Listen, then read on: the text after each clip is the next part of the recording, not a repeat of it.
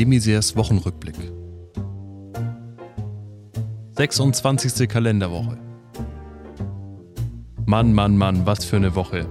Da weiß man gar nicht, wo man anfangen soll. Na gut, ich mach's der Reihe nach. Montag. Die Meldungen überschlagen sich. Am Wochenende warf Martin Schulz der CDU und Gottkanzlerin Merkel vor, mit ihrem nicht vorhandenen Wahlprogramm einen Anschlag auf die Demokratie auszuüben. Die Union möchte sich zu diesen Vorwürfen aber erst nach der Bundestagswahl äußern. London.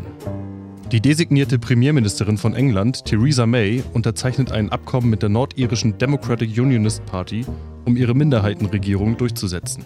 Inspiration dafür holte sich die taffe Britin in Deutschland, wo sich die regierende Christdemokratische Partei schon seit Jahrzehnten mit einer erzkonservativen Splitterpartei aus Bayern zusammenrottet, um ihre Macht zu sichern. Elmshorn. Großbrand in der Jakobs Kaffeerösterei. Polizisten sind sofort zur Stelle und warten mit Donuts und Süßstoff vor der Absperrung.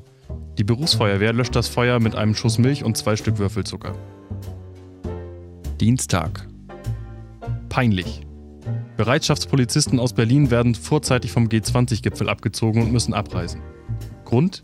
In ihrer Unterkunft in einem Containerdorf feierten die Bumsbullen aus Berlin exzessive Partys und demolierten das Gelände. Jetzt müssen sie von ihren Eltern abgeholt werden und besuchen stattdessen den Unterricht der Parallelklassen. Strafe muss sein. Berlin. Merkel überrascht mit ihrem plötzlichen Okay für die Homo-Ehe. Pressesprecher Seibert dazu: äh, Das tritt nach meiner Kenntnis, äh, ist das sofort, äh, unverzüglich. Mittwoch. Daniel Günther wird zum Ministerpräsidenten des Landes Schleswig-Holstein gewählt. Neben einem Sitz auf der Regierungsbank, Zepter und Reichsapfel darf er sich außerdem endlich einen Nachnamen aussuchen. Von nun an wird er Daniel Günther Baumann heißen. Abkürzung DGB. Mit freundlichen Grüßen an die Verdi-Schlampen dieser Welt. Donnerstag. Bürgermeister Scholz sagte zur Aufhebung des G20-Protestcamp-Verbots durch das Bundesverfassungsgericht, wir werden keine Camps zulassen, in denen Gewalt vorbereitet wird. Wenn das allerdings Menschen in Anzügen auf einem Messegelände tun, ist das völlig in Ordnung. Freitag. Endlich ist es soweit. Deutschland ist im 21. Jahrhundert angekommen, denn der Bundestag traf eine für viele Menschen bedeutende Entscheidung. Das SZ gibt es von nun an auch als Großbuchstaben. Der Rat für deutsche Rechtschreibung zeigte sich sichtlich erleichtert.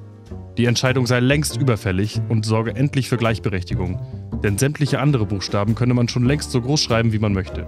Ein Kommentar der Süddeutschen Zeitung ging bis Redaktionsschluss leider nicht ein. Das war Demisers Wochenrückblick.